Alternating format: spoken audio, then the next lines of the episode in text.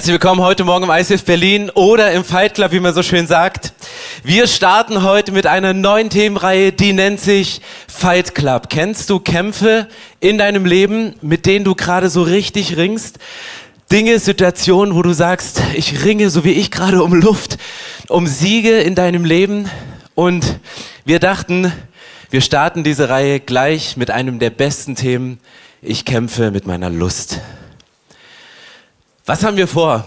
Ich kämpfe mit einer Lust. Was haben wir vor in diesem Monat?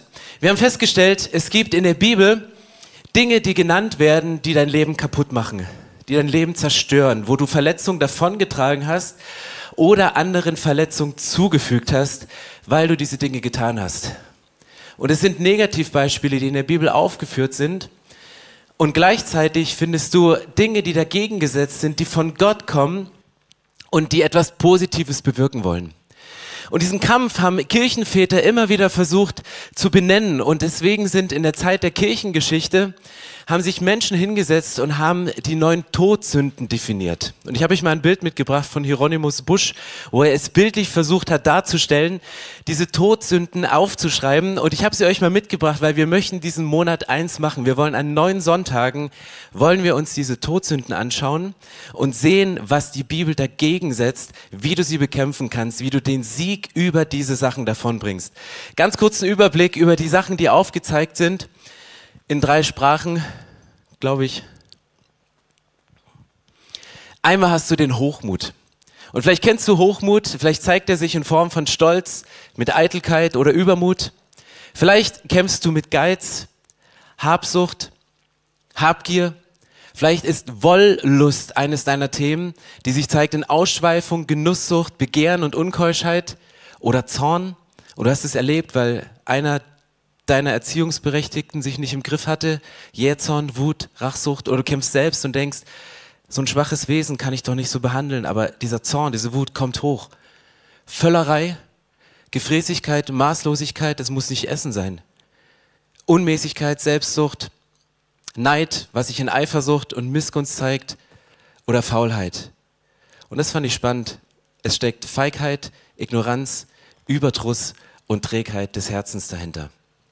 Und jetzt hast du diese Themen und denkst so, oh, das erschlägt mich. Und steht es denn überhaupt in der Bibel? Äh, nein, äh, Menschen haben versucht, diese Neigung, diese Sachen, die in einem drin sind, die das Leben kaputt machen oder mit denen man das Leben von anderen kaputt macht, zusammenzufassen und zu bündeln. Und wir haben gesagt, wir möchten diesen Todsünden eins entgegensetzen, nämlich die Frucht des Geistes aus Galater 6. Und wir werden in den nächsten Wochen immer diesen Kampf, deswegen ist heute der Grundtenor dieser Predigt Lust gegen Liebe. Heute kämpfen in diesem Fight Club Lust gegen Liebe. Aber bevor wir in dieses Thema einsteigen, möchte ich Annette bitten, uns den Bibeltext vorzulesen aus Galater 6, Vers 19 und hört mal zu, wie die Dinge, die dort beschrieben sind, wie dort der Schreiber etwas entgegensetzt, was uns hilft, diesen Kampf zu gewinnen. In der Kraft des Geistes leben. Deshalb lebt so, wie es eurem neuen Leben im Heiligen Geist entspricht. Dann werdet ihr auch nicht tun, wozu eure sündigen Neigungen euch drängen. Die alte, sündige Natur liebt es, Böses zu tun. Genau das Gegenteil von dem, was der Heilige Geist will. Der Geist weckt in uns Wünsche, die den Neigungen unserer sündigen Natur widersprechen. Diese beiden Kräfte liegen in ständigem Streit miteinander, sodass ihr nicht das tun könnt, was ihr wollt. Doch wenn ihr vom Heiligen Geist geleitet werdet, seid ihr nicht dem Gesetz unterworfen. Wenn ihr den Neigungen eurer sündigen Natur folgt, wird euer Leben die entsprechenden Folgen zeigen. Unzucht, unreine Gedanken, Vergnügungssucht, Götzendienst, Zauberei, Feindschaften, Streit, Eifersucht, Zorn, selbstsüchtigen Ehrgeiz, Spaltungen, selbstgerechte Abgrenzung gegen andere Gruppen, Neid, Trunkenheit, ausschweifenden Lebenswandel und dergleichen mehr. Ich wiederhole, was ich bereits gesagt habe, dass niemand, der ein solches Leben führt, das Reich Gottes erben wird. Wenn dagegen der Heilige Geist unser Leben beherrscht, wird er ganz andere Frucht in uns wachsen lassen. Liebe, Freude, Frieden, Geduld, Freundlichkeit, Güte, Treue, Sanftmut und Selbstbeherrschung. Nichts steht davon im Widerspruch zum Gesetz. Diejenigen, die zu Christus Jesus gehören, haben die Leidenschaften und Begierden ihrer sündigen Natur an sein Kreuz geschlagen. Wenn wir jetzt durch den Heiligen Geist leben, dann sollten wir auch alle Bereiche unseres Lebens von ihm bestimmen lassen. Lasst uns darauf achten, dass wir nicht stolz werden und uns gegenseitig verärgern oder beneiden. Vielen, vielen Dank. Hey, man merkt, was für eine Kraft in diesen Worten steckt, obwohl da Dinge angerissen werden, obwohl da Dinge angesprochen werden, wo man denkt, hey, das ist mein Thema oder unter diesem Thema habe ich gelitten. Und es ist so gut, dann dieses Gegenüber zu haben, diese Frucht des Geistes, mit der du diese Dinge in den Griff bekommst. Und ich bin so froh über das, was wir heute gesungen haben bereits. Wir haben diesen Gottesdienst begonnen mit dem Lied, wenn ich kämpfe, kämpfe ich auf meinen Knien. Wir haben proklamiert, dass Gott, dass Jesus den Sieg hat und davongetragen hat. Und trotzdem kämpfen wir in verschiedenen Dingen unseres Lebens. Und ich möchte Galater 5, Vers 17 mal rausnehmen, weil das ist der Kampf in uns. Galater 5, Vers 17, dort steht, der alte, die alte sündige Natur liebt es Böses zu tun. Das ist in uns drin. Die alte sündige Natur liebt es Böses zu tun. Genau das Gegenteil von dem, was der Heilige Geist will. Der Geist weckt in uns Wünsche, die den Neigungen unserer sündigen Natur widersprechen. Diese beiden Kräfte liegen in ständigem Streit miteinander, so dass ihr nicht das tun könnt, was ihr wollt. Spürt ihr diese Spannung in diesem Text, diese, diese Zerrissenheit? Du willst etwas Gutes und du kannst es nicht tun. Dieser Wunsch, dass der Heilige Geist in dir etwas weckt und du sagst, eigentlich will ich das, aber da gibt es irgendwelche Kräfte, die, die dich runterziehen, die wie Gegenwind kämpfen und du sagst, ich will ja freundlich sein, ich will ja langmütig, ich will ja geduldig sein, ich will ja leben, wenn da diese Lust nicht wäre und diese Gedanken. Und diesen Kampf, den kämpfen wir in unserem Leben, diesen Kampf, der, der, der ist da. Und der erste Schritt, um den Kampf zu gewinnen mit der Kraft von Jesus, ist Dinge zu erkennen. Und wir haben euch die nächsten Wochen etwas mitgegeben. Ihr werdet es erkennen, immer und immer wieder gleich. In der linken Seite dieser Slides werdet ihr Symbole finden. Und ich möchte euch heute die Symbole erklären, was sie bedeuten. Und wenn du diesem Schema folgst, kannst du, egal über welches Thema es geht, kannst du einen Sieg davonbringen. Was sind diese vier Symbole? Das erste ist erkennen. Du siehst etwas, du blickst etwas, du merkst, okay, das ist mein Thema. Das zweite ist bekennen. Du sprichst es aus, du teilst es mit jemandem, du benennst es ganz bewusst für dich, du verschweigst es nicht länger, du benennst es. Das dritte Symbol ist das Tauschen. Du nimmst einen Tausch vor, du legst das eine ab und du ziehst etwas Neues an. Super biblische Metapher. Und das letzte ist Handeln. Du handelst als ein neuer Mensch. Du handelst in dem, was das Neue ist und was du anziehst. Und ihr werdet es an den Symbolen immer wieder erkennen, was ähm, an der Rand steht und wo wir uns gerade befinden. Und ich möchte anfangen, das Thema Lust ein wenig zu beschreiben. Ähm, und ähm, nehme ein Beispiel, das alle wahrscheinlich betrifft. Ich nehme mal die Lust am Arbeitsplatz. Vielleicht ein unverfängliches Thema, aber warum merkst du, dass, das ist nicht die Lust auf Arbeit, das meine ich nicht. nicht, dass ich mich falsch versteht hier. Also gibt's auch solche Leute, das ist nicht schlimm. Man darf gerne arbeiten. Ähm, sondern Lust am Arbeitsplatz. Einfach um mal ein Bild zu malen, exemplarisch für viele Sachen, wo du vielleicht gerade mit Lust kämpfst. Aber warum erlebt man das ganz oft auf Arbeit, ähm, Kollegen sich ineinander verlieben? Und dass die Partner, die zu Hause sind auf einer anderen Arbeitsstelle, auf einmal aufs Abstellgleis gestellt werden und sich ein anderer Partner, jemand anderes in diese Beziehung hineindrängt. Und wir merken es auf Arbeit, du verbringst auf Arbeit sehr, sehr viel Zeit mit Menschen. Du verbringst vielleicht auf Arbeit mit deiner Kollegin und mit deinem Kollegen mehr Zeit als mit deinem Partner, wenn du mal die Zeiten nachts abziehst. Rein von, rein zeitlich. Dann hast du auf Arbeit Menschen um dich herum, die deine Leidenschaft teilen, die dein Interesse teilen, die attraktiv sind, die begabt sind, die, die genau das machen. Ihr seid so auf einer Wellenlänge, obwohl dein Partner vielleicht ganz anders ist und im anderen Job arbeitet, aber auf Arbeit spürst du das Gegenüber und denkst so, hey, wir ticken doch so gleich. Und die Unterschiede, die sonst manchmal da sind, die, die, die sind da nicht da und es scheint alles so einfach und dann merkst du, wie auf einmal eine Lust hochkommt und wir sind keine geschlechtslosen und auch keine emotionslosen Wesen. Aber wie kann man es schaffen, am Arbeitsplatz nicht in eine erotische Lust zu verfallen und den anderen nur als Objekt der Begierde zu sehen, sondern wirklich freundschaftliche, tiefe Beziehungen zu den Menschen reden. Wie findet Leben? Wie findet man diese Balance, um nicht dort vom Pferd zu fallen oder in einem Seitensprung verwickelt zu werden oder gar seine komplette Ehe aufs Spiel zu stellen? Lust definiert den inneren Drang, das Verlangen, dass man die andere Person nicht lieben, sondern lediglich ihren Körper besitzen will. Wenn du mal Lust auf das Erotische, auf das Zwischenmenschliche beziehst, dann ist genau das, es ist so ein inneren Drang, das ist so dieses innere Verlangen, dass du sagst, ich will deinen Körper, ich finde das reizvoll und ich äh, will es nicht lieben, ich möchte einfach nur, ich will es kurz haben und, und dieser Körper, der reizt mich. Was du manchmal erst später feststellst, nachdem die Beziehung schon zerbrochen ist und du mit deinem Arbeitskollegen, mit deiner Arbeitskollegin lange Zeit zusammen bist und denkst, es gibt ja doch Unterschiede.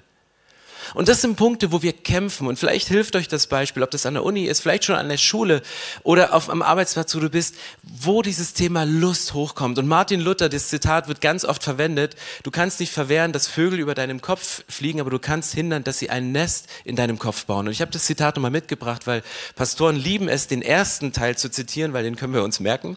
Ähm, aber ich fand den zweiten Teil gut. Ebenso wird keiner sein, dem nicht böse Gedanken einfallen, aber man soll sie ausfallen lassen, damit sie sich nicht tief verwurzeln. Ich habe das die Woche nochmal gelesen und dachte, was für ein schöner Gedanke, weil manchmal kommen lustvolle Gedanken, manchmal kommen diese Dinge und sie fallen einfach rein, die sind auf einmal da. Aber du kannst sie auch ausfallen lassen. Warum? Damit sie nicht Wurzeln schlagen. Und das ist, glaube ich, eine Frage der Dauer. Wie lange setze ich mich diesen Gedanken aus? Wie lange setze ich mich diesen Bildern aus? Wie weit gehe ich in diesen Gedanken? Lasse sie nicht vorher fallen, sondern ich lasse nicht zu, dass sie Wurzeln schlagen in meinen Gefühlen, in meiner Seele, in meinem Kopf. Und jetzt sitzen die Frauen wahrscheinlich hier und sagen, es ist voll das Männerthema. Endlich spricht das mal an. Volles Thema. Wir haben zur Recherche ein Buch gelesen und ich fand es so cool. Da hat eine Frau Folgendes geschrieben. Sie hat geschrieben, wir Frauen sündigen nicht weniger, wenn es um unsere Sexualität geht. Wir sündigen nur anders. Die Männer sind lüstern und die Frauen machen sie lüstern. Wir wissen, dass wir das können und wir tun es gerne, es gibt uns Macht. Ich habe das gelesen und es hat mich ein Stück entlastet, aber hat mich nicht dazu bewogen, den Zeigefinger zu heben und sagen, hey, du bist schuld. Weil das ist wieder eine Schwäche von Männern. Wenn sie Dinge tun, die sie nicht tun sollten, dann die komplette Schuld auf die Frauen zu schieben. Aber ich fand es gut, sich dessen nochmal bewusst zu werden, es ist nicht anders. Und die Frage ist, wenn du so mit unverbindlicher Lust kämpfst, wie kannst du von unverbindlicher Lust frei werden? Gerade in diesem Kontext. Ich glaube, das Erste ist, weißt du, richte deine tiefe Sehnsucht, die du hast, richte sie auf Gott aus. Richte diese tiefe Sehnsucht auf Gott aus. Das klingt erstmal oberflächlich, aber ich glaube, du entwurzelst damit Gedanken, wenn du sagst, sprich morgen ein Gebet, wenn du auf Arbeit fährst oder in eine Situation dich begibst, wo du weißt, dieser Lustgedanke, ich will etwas besitzen, ich will etwas haben, aber eigentlich keine Beziehung zu ihm haben, ich brauche es nur für einen kurzen Moment. Weil Lust will bedient werden und Liebe dient. Lust will immer bedient werden, aber Liebe dient. Und wenn du dich auf Gott ausrichtest, sag Gott, fülle meine Sehnsucht, sei meine Sehnsucht, das schützt dich wie so ein Gedanke, der über dich drin ist. Meide Medien, die dich erotisch stimulieren. Ich meine, du scrollst einmal durch Instagram durch und vielleicht hast du nur einmal auf ein Foto geklickt, was dir gefällt, weil du es reizvoll fandest. Dein Algorithmus ist so schlau und wird dir ganz ähnliche Fotos wieder. Und dann klickst du ein zweites und ein drittes. Meide Medien, die dich erotisch stimulieren. Tu sie weg, mach sie weg, schalt sie aus, lösche sie. Hat mein Sohn mir gezeigt. Weil er hatte mal mein Telefon und ich war in dieser Suchleiste und er sagte, hä? Also nichts, nichts, nichts Nacktes, aber transparent, sagen wir mal so. Und er sagte, was hast du auf deinem Handy? Das kann man löschen. Und ich dachte, okay, gut, dass er IT studiert, er weiß, wie ein Algorithmus funktioniert und hat dann, ich sage, nimm es raus, nimm es raus, weil ich will es meiden an diesem Punkt. Und es ist gut, sich da zu schützen und sich auch Beratung zu ähm, holen. Fülle Lehrzeiten bei Geschäftsreisen, wenn du viel allein unterwegs bist und plane dir Zeiten aus, um nicht Vakuumzeiten zu lassen, wo du dich in Dinge hineinfallen lassen willst, weil dir gerade das Gefühl danach steht. Bete, dass du dein Gegenüber nicht nur als bloßen Körper betrachtest, sondern diese Person wirklich mit Gottes Augen siehst.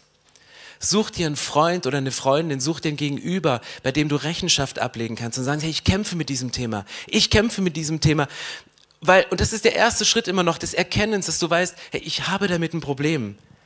Und dann sei wachsam und sensibel für erste Anzeichen, wenn du merkst, jetzt kommt dieser Reiz hoch. Und es waren jetzt viele Punkte und ihr sagt euch wahrscheinlich, die kann ich mir gar nicht alle merken. Ihr könnt sie euch jetzt abfotografieren. Deswegen haben wir die alle auf eine Slide gepackt, ähm, um sie nochmal alle abzufotografieren.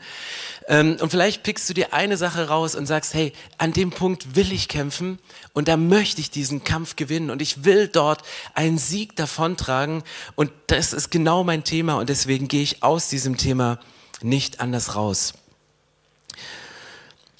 Und die Frage ist, wo sind die Punkte, wo die Lust so richtig hochkommt? Wo sind die Punkte, wo du merkst, hey, jetzt ist der Reiz so groß und jetzt müsste ich eigentlich Stopp sagen, jetzt müsste ich eigentlich Halt machen. Habe ich mal drei Indikatoren mit, vier Indikatoren mitgebracht, wo du Stopp sagen musst, wo du einen Halt machen darfst, wenn es um das Thema Lust geht. Das eine ist Halt, wenn du hungrig bist wenn du richtig hungrig bist. Ich hatte die Woche eine Begegnung, ich bin hier durch den Büroflur gegangen. Es war 17.30 Uhr, wir hatten 18 Uhr das nächste Zoom-Meeting und jemand lief mit mir, Stefan, Stefan, Stefan, komm mal, ich habe hier eine Nachricht gekriegt, können wir die ganz kurz klären? Ähm, und ich war so geladen und hab ihn, ich hab, ich war so unfair, ich war so ein schlechter Chef in diesem Moment und hab ihn so, und dann habe ich gecheckt, sagte, tut mir leid, ich habe einfach nur Hunger, ich habe noch nicht Mittag gegessen und war halt gerade auf dem Weg, irgendwas hier zu schießen im Umfeld, irgendeine Falafel zu, zu erlegen, um dann zu sagen, diesen Hunger zu. Es war einfach nur der Hunger und ich bin zornig und ich bin wütend geworden. Ich habe mit diesem Gefühl gekämpft und dachte, okay, stopp, ess einfach was, ganz entspannt und ist nicht erst 17.30 Uhr, sondern ein bisschen früher. Ist vielleicht gesünder, oder? Machen wir auch noch. Wenn du wütend, ist auch eine Sache, wenn du wütend wirst, wenn du merkst, innerlich kommen gerade Sachen. Manchmal sagt jemand einen Satz und du merkst, ich bin gerade richtig wütend, weil, weil in mir drin, da gibt es so Botenstoffe, da ich keine Ahnung. Äh, aber irgendwas, mein Körper, der macht manchmal Dinge, die er nicht soll, oder äh, denke ich so. Wenn du einsam bist, Einsamkeit, das ist so ein Thema. Und ich meine damit nicht, dass wenn du Single bist und in einer Wohnung wohnst, aber du kannst Du kannst verheiratet sein, du kannst eine Familie haben und einsam sein. Du kannst Single sein und ein erfülltes Leben haben mit guten Beziehungen, aber es gibt diesen Moment der Einsamkeit, wo du sitzt und wo dann dieser Trigger der Lust kommt. Oder wenn du müde bist. Und wenn die Sachen zusammenkommen, das sind so Indikatoren, wo du sagst, ich muss etwas dagegen tun. Es ist auch nicht schlimm, 21 Uhr ins Bett zu gehen, ne? Weil wann gehst du auf diese Seiten? Wann kommt die Lust hoch? Wenn, wenn du müde bist. Und vielleicht gehst du morgens drauf, weil du nicht genügend geschlafen hast.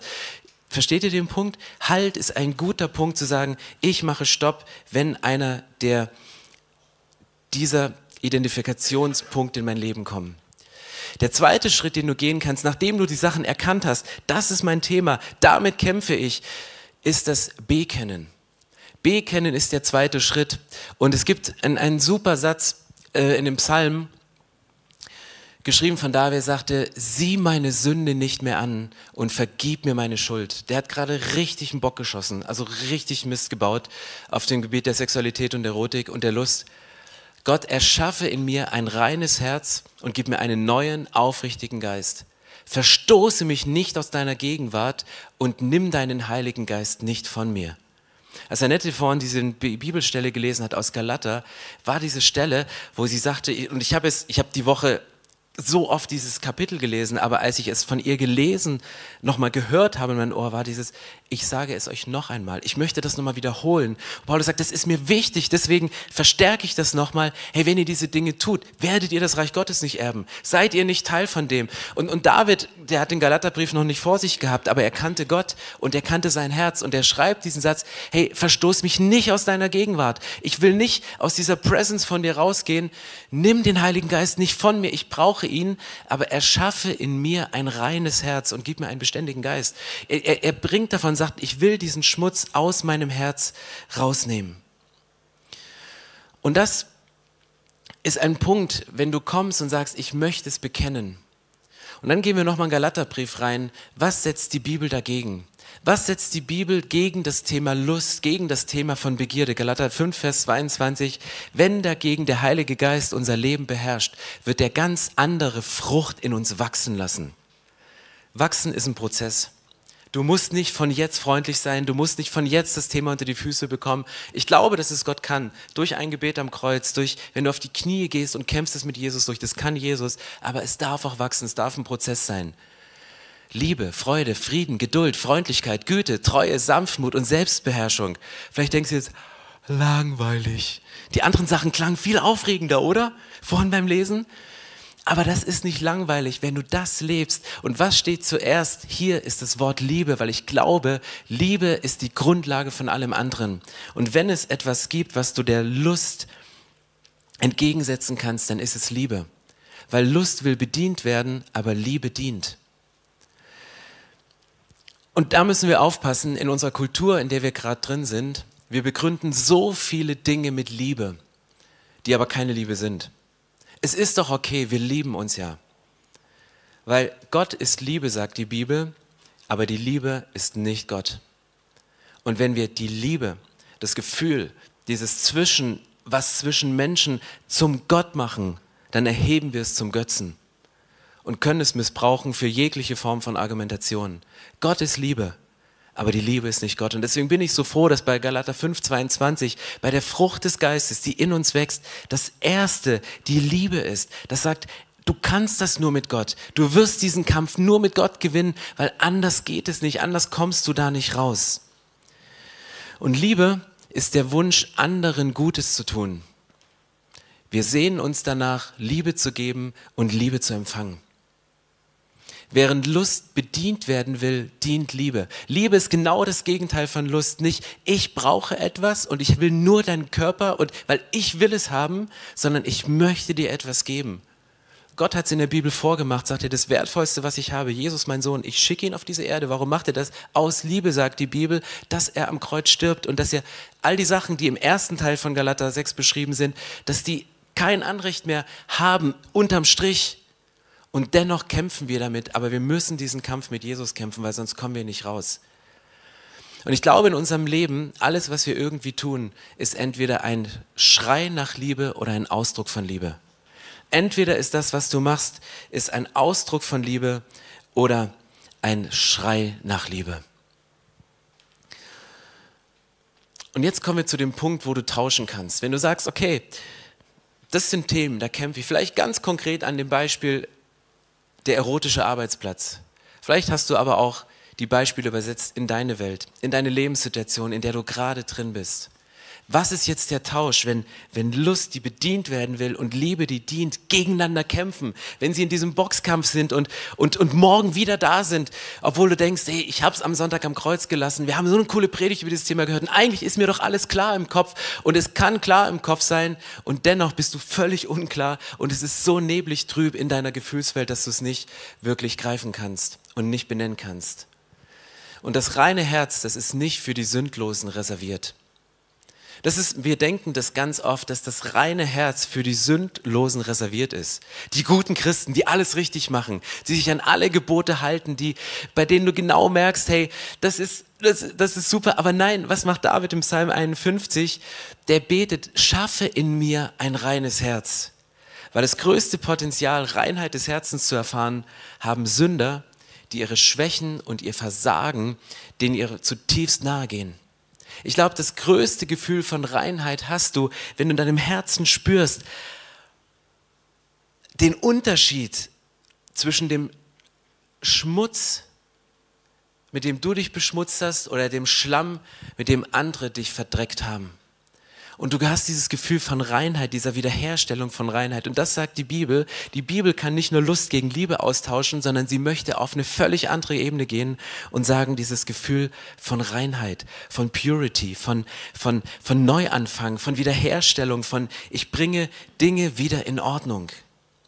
In Sprüche 20, Vers 8 bis 9 steht, wenn ein König zu Gericht sitzt, dann unterscheidet er das Böse vom Guten.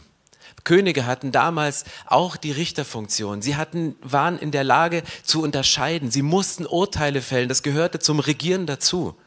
Deswegen reden wir auch davon, dass Jesus in unserem Herzen reagieren soll und darf, einfach um das Gute und das Böse zu unterscheiden, weil das kann ich manchmal nicht. Ich weiß manchmal nicht, ist das noch Lust oder ist das schon Liebe? Und da brauche ich den Heiligen Geist, da brauche ich den Richter von Jesus, der sagt, hey, denk mal nach, es, es geht nicht um den anderen. Es geht um dich in dem Moment. Du willst haben und du willst nicht geben. Ich weiß, es ist gerade ein Schrei nach Liebe von dir, weil du es vermisst von dem Zeitpunkt deiner Kindheit, wo Tatsache XY geschehen ist. Und dann hilft mir der Richter Jesus zu unterscheiden, was gut und böse ist. Und dann kommt diese Frage, rhetorische Frage, wer kann sagen, ich habe mein Herz gereinigt und ich bin rein geworden von meiner Schuld? Niemand kann das sagen. Niemand kann sagen, dass, dass wir rein sind. Wir können uns nicht selber reinwaschen, das geht nicht.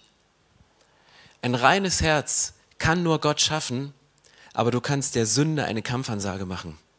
Ein reines Herz, das kann nur Gott selber schaffen. Das geht nur, indem du wie David auf die Knie gehst und sagst, schaffe in mir ein reines Herz und gib mir einen beständigen Geist. Aber auf dem Weg dahin müssen und dürfen und können wir der Sünde den Kampf ansagen. Und jetzt sind wir an einem Punkt, wo wir merken, wir haben Dinge erkannt. Wir haben sie ausgesprochen. Wir sind an diesem Punkt, etwas zu tauschen. Und dieser Tausch am Kreuz, der, der ist möglich, indem du anfängst, es auszusprechen, auf die Knie zu gehen und sagst, Jesus, ich gebe es dir. Ich gebe dir meine Lust, ich gebe dir meine Gedanken, ich lösche diesen Account, ich nehme diese Zeit, ich trenne mich, ich lösche diese Nummer aus meinem Telefon, ich mache all diese Sachen. Vielleicht musst du deinen Job sogar wechseln. Das ist jetzt eine harte Aussage, aber um deine Beziehung zu schützen, Verlier lieber einen Job, als dass du eine Familie und eine Beziehung verlierst. Und der letzte Punkt ist Handeln. Handeln ist konkret aktiv zu werden, Dinge zu tauschen. Jeremia 32, Vers 39 steht, sie werden ihr ganzes Denken und Handeln auf ein Ziel ausrichten, mich zu fürchten und mir zur Ehre zu leben. Dann wird es ihnen und ihren Nachkommen gut gehen. Ein Vers aus dem Alten Testament, ein Prophet, der viel gesehen hat, der viel gehört hat. Wenn du als Priester oder Prophet oder als Pastor oder als Seelsorger oder jemand, der viel betet und sich Zeit nimmt für Menschen, um zuzuhören, hörst du ganz, ganz viele Dinge. Manchmal trauen sich Menschen nicht, die Sachen auszusprechen. Und das Problem ist manchmal nicht, dass sie sagen, ich traue es mich nicht vor dir auszusprechen oder einer, vor einer Person meines Vertrauens, sondern manchmal schämen sie sich, die Sachen vor Gott auszusprechen. Und ich sitze dann oft drin und denke, hey, easy, Jesus hat es gesehen, er war dabei. Er kennt den Schmerz, er kennt das Gefühl, er, er weiß es genau. Und wenn einer urteilen kann, und in der Bibel steht es, dass das Gericht ist Jesus übergeben. Nicht Gott ist der Richter, wie ich das immer dachte, sondern Jesus ist der Richter. Warum ist Jesus der gerechte Richter überhaupt? Weil Jesus nicht eine Liste hat und sagt, das ist gut, das ist böse, hier steht die Lust, hier steht die Liebe, da warst du grenzwertig, das war eine Grauzone, das war eine Schattenseite, das hast du nicht geschafft und macht Haken dran und guckt, wie viele Punkte du hast, sondern Jesus richtet, weil er sich an den Schmerz erinnert, den er am Kreuz davongetragen hat, weil es hieß, dass Jesus alle Schuld und alles Versagen und alles getragen hat, was die Welt durchgemacht hat. Nimm deine Schuld, nimm deinen Schmerz, multiplizier ihn mit den Lebensjahren, die du gelebt hast, multiplizier ihn mit der Anzahl der Menschen, die jemals auf dieser Welt gelebt haben und versuch mal diesen Schmerz nachzuvollziehen, da hast du keine Chance. Aber Jesus, wenn er das Urteil einmal spricht, hat er nicht diese Liste und guckt, religiös, was haben wir geschafft, wo haben wir gefailt, sondern er sitzt da und sagt, okay, ich erinnere mich an diesen Moment, wo du da durchgegangen bist. Und so wehtat es, deswegen fälle ich dieses Urteil. Deswegen spreche ich frei, deswegen übe ich Gerechtigkeit, deswegen bin ich derjenige, der für dich eintritt und du musst nicht kämpfen für deine Situation. Und ich möchte an dieser Stelle gerne beten und lasst uns aufstehen zu diesem Gebet und Gott einfach nochmal bitten, dass er uns eine Klarheit schenkt in diesem Denken. Dass er als der Richter in unseren Herzen, in unseren Gefühlen, in unserer Seele trennt, dass wir sensibler werden durch diese Themenreihe in den nächsten Wochen. Das ist kein moralisierendes Thema, keine Angst. Wir wollen nicht den Zeigefinger heben. Ich, ich hebe ungern, wenn ich es mache, haut mir auf die Finger sondern es kommt aus dem, aus dem Herz von Jesus, aus Liebe. Und ich kann deswegen den Zeigefinger nicht heben, weil, weil Sünde mich anklagt. Und weil manchmal die Stimmen hochkommen und sagen, ja, du stellst dich hin und predigst darüber, aber an dem Punkt, an dem Punkt baust du doch genauso großen Mist wie alle anderen. Aber mir hilft es, darüber zu sprechen und zu bekennen, zu erkennen, zu bekennen, zu tauschen und dann mich neu aufzurichten und in eine neue Woche reinzugehen. Hey, lasst uns die Augen schließen und ich möchte gerne ein Gebet sprechen. Jesus, ich danke dir, dass du uns über alles liebst. Und Jesus, als du auf diese Erde gekommen bist und dieses große Symbol des Herzens über die Menschheit ausgesprochen hast, hast du dein Herz ausgeschüttet vor Liebe und hast gesagt, ich würde lieber sterben, als eine Ewigkeit ohne euch zu verbringen. Und dann bist du durchgegangen durch diesen Schmerz, durch, durch diese Höllenqualen, wo du deinen dein Vater gebeten hast, hey, wenn es irgendwie geht, lass es in mir vorübergehen. Lass mich diesen Schmerz nicht nochmal durchmachen, aber nicht mein Wille geschehe, sondern dein Wille. Und Jesus, wir sind hier als Männer und Frauen aus unterschiedlichsten Hintergründen, Frauen und Männer, die lange mit dir unterwegs sind oder sich gerade auf die Suche oder auf den Weg machen, dich zu entdecken und zu schauen, wie bist du eigentlich, wie ist dein Charakter. Wir stehen an so unterschiedlichen Punkten. Und Gott, ich bitte dich, dass wir erkennen können, was das Gute und was das Schlechte ist für unser Leben. Dass du uns hilfst, bei diesem konkreten Thema zu unterscheiden, wo ist es, wo ist es nur Lust, wo will ich nur etwas haben um etwas besitzen, um, um bedient zu werden? Oder wo kann ich in Liebe anderen dienen und, und mich verschenken, so wie du es gemacht hast? Danke Gott, dass du dich verschenkt hast, indem du deinen Sohn Jesus auf diese Erde gegeben hast und gesagt, ey, ich gehe als Gott persönlich ins Kreuz und ich trage diesen Schmerz. Ich nehme ihn dir ab, wir verteilen ihn auf unsere Schultern und ich gehe da durch. Und Jesus, danke, dass du gewonnen hast, dass der Sieg deiner ist dass du uns Reinheit und Wiederherstellung schenken kannst und geschenkt hast. Und dass wir aus deiner Kraft, aus dieser neuen Position, aus dem neuen, was, was wir sind, wenn wir die Beziehung mit dir eingehen, dass wir der Sünde eine Kampfansage machen können und sagen, ich möchte nicht mehr diesen lüsternen Gedanken folgen, sondern ich möchte in Liebe begegnen. Ich möchte mein Leben nicht als Schrei nach Liebe leben, sondern mein Leben soll ein Ausdruck von Liebe sein. Und ich danke dir, dass wir, wenn wir dir ähnlicher werden, mehr und mehr von deiner Liebe weitergeben können und in unserem Umfeld die Frauen und Männer sind, die du berufen hast, in diese Welt, in dieses Umfeld zu geben. Danke, dass du uns liebst. Danke, dass du unsere Schuld vergeben hast. Danke, dass du in der Lage bist, Verletzung zu heilen und es machen wirst. Und wir nehmen dich an als unseren Herrn und Lehrer. Führe uns durchs Leben, dass wir die Schwelle zur Ewigkeit, den Tod, überschreiten können im vollen Bewusstsein. Wir sind bei dir und wir werden dich treffen. Das Lamm Gottes, so wie es beschrieben ist, das die Sünde der Welt wegnimmt, jeden Schmerz. Und wir werden dich anschauen und wir werden nicht mehr auf unsere Narben und unsere Verletzungen gucken, sondern dich sehen als die personifizierte Narbe, um zu wissen, danke Jesus, dass du das für uns gemacht hast. In deinem Namen, Jesus. Amen. So schön, dass du dich von zu Hause oder unterwegs dazugeschaltet hast, um eine unserer Predigten zu hören. Wir haben dafür gebetet, dass dein Glaube gestärkt wird, dass du neue Hoffnung bekommst und dass deine Liebe erneuert wird. Und wenn das passiert ist durch diese Predigt, dann abonnier doch den Kanal, teile ihn mit deinen Freunden und werde Teil dieser Kirche. Und wenn du sagst, darüber hinaus möchte ich diese Kirche gerne im Gebet und finanziell unterstützen, dann teilst du mit uns einen Traum. Und wir haben einen Traum, dass diese Botschaft von Gottes Liebe und von dem Glauben an ihn nicht nur hier in Berlin bleibt, sondern über die Grenzen der Stadt, über die Grenzen des Landes weit hinausgeht. Dann machst du das mit deinen Gebeten, mit deiner Spende möglich. Vielen, vielen Dank, dass du Teil dieser Kirche bist und lass uns gemeinsam kooperieren, um das Reich Gottes hier in Deutschland zu bauen.